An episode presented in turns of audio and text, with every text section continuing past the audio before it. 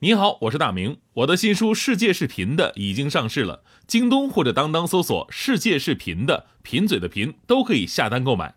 感谢您一直以来对我的支持，愿这本书能让您收获更多快乐。女士们、先生们，Ladies and Gentlemen，现在是大明脱口秀时间，掌声欢迎我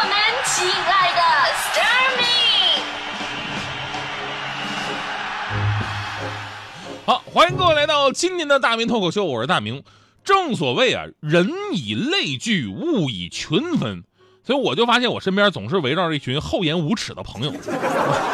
呃，有一个姐们儿特别喜欢打这个羽毛球，就凭借自己精湛的羽毛球技术，受各大金融证券公司的青睐啊，都让她去。我跟她说，我们我说你们金融圈也是体育特招，这个是吧？啊，尤其是现在这个市场，她可以更加专心的打羽毛球了嘛，对吧？前两天他们这个系统比赛啊，半决赛结束了。我说这比赛怎么样啊？他说啊，赢了，但是半决赛的对手吧都挺强的，打的真累啊。我说啊，那比分是多少啊？他说啊，呃，第一局二十一比三。啊，那第二局呢？啊，第二局还是二十一比三。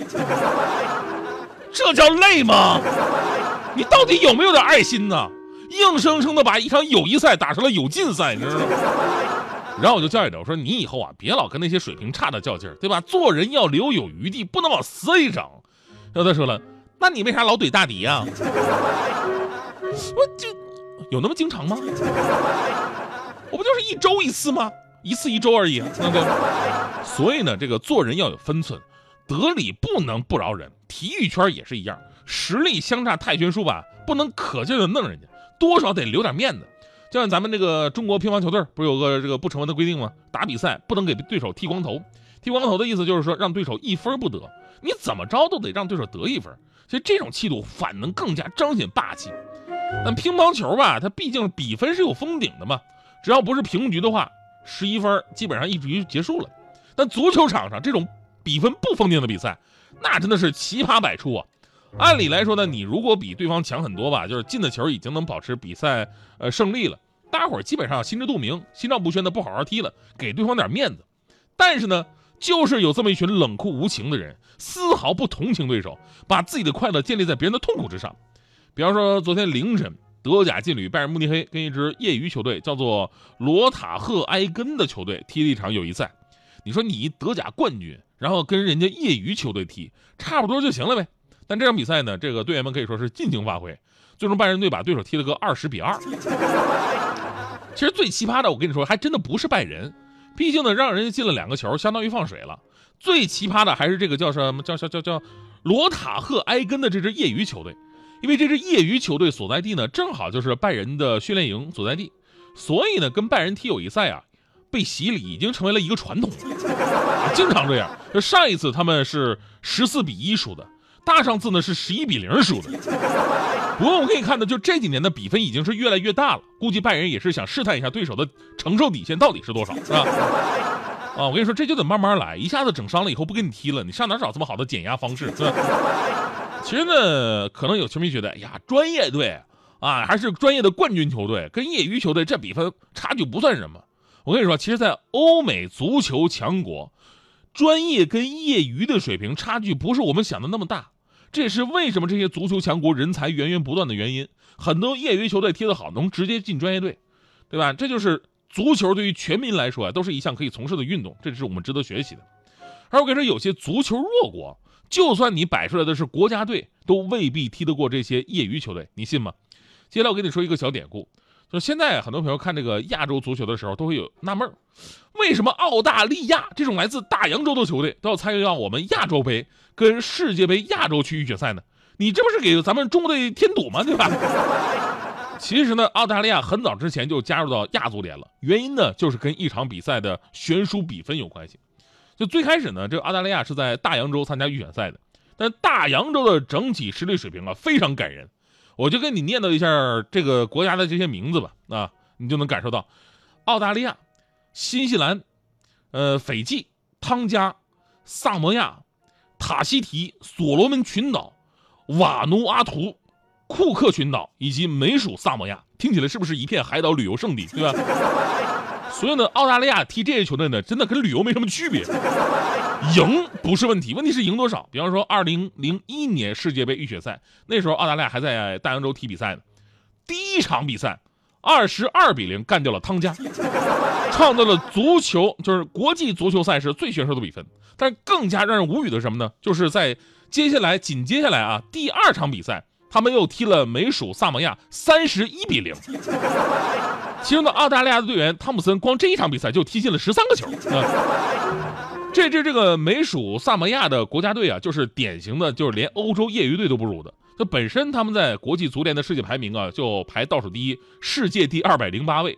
再加上当时该国百分之九十五的球员呢没有美国护照，因此呢没有参赛资格。然后又临时东拼西凑的一些球迷上来踢的，就整支球队平均的年龄只有十九岁，其中有三个十五岁的，还有三个根本就没有踢过九十分钟比赛的。当时上半场比赛就进了十六个啊！中场休息的时候，美属萨摩亚的主教练还给球员们打气呢，说：“我们不要气馁，再保持一些侵略性，保持专注，别轻易的交出球员，跟他们干！”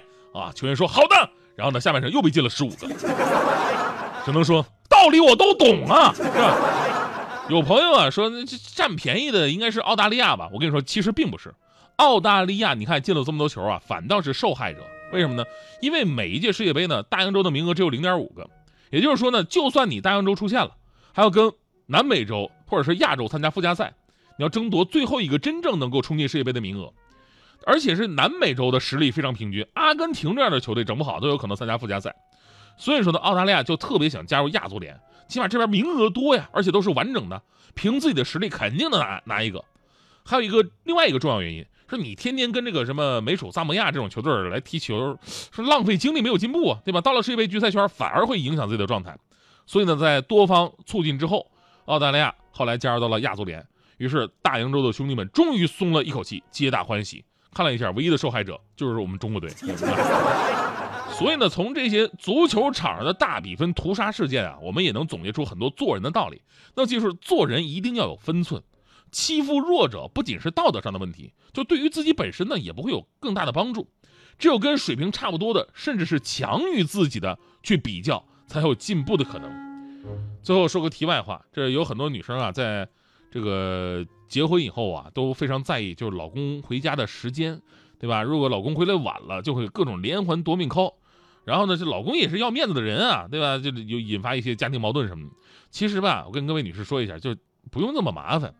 在这里教给各位女同胞一个办法，就如果你们的老公晚上啊，呃，是各种借口说晚回家或者不回家，你们不要生气，也不要跟他们发脾气，你可以给他打一个电话，就简简单单一个电话，只要在挂电话之前，你小声嘟囔一句：“哎呀，讨厌，这边电话还没挂呢。”咔嚓，再把电话给挂了，我保证你老公会在三分钟之内往回往家赶。所以这个故事就告诉我们一个道理啊，就是让你觉得。做事情动力不足，那是因为你竞争意识还不够，所以呢，只有竞争才能让人进步。再见我的过去，I want a new life。再见我的眼泪、跌倒和失败。再见那个年少轻狂的时代。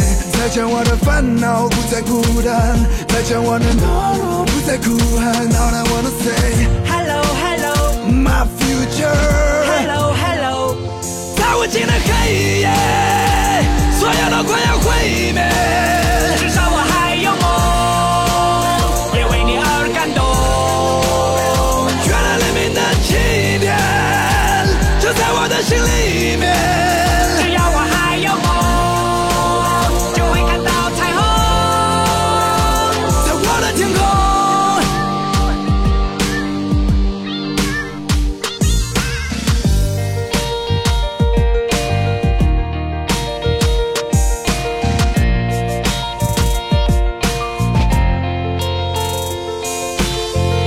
的世界散发着强大的磁场诱惑着每一双即将张开的翅膀，热烈的火在懵懂中凶猛的燃烧，美丽的火花在恋人的周围环绕。这过程很美，尽管有无奈和失落，刻骨铭心的爱过，尽管来的并不是我。如果没有离别，如何学会承受打击？如果没有跌倒，如何能够学会爬起？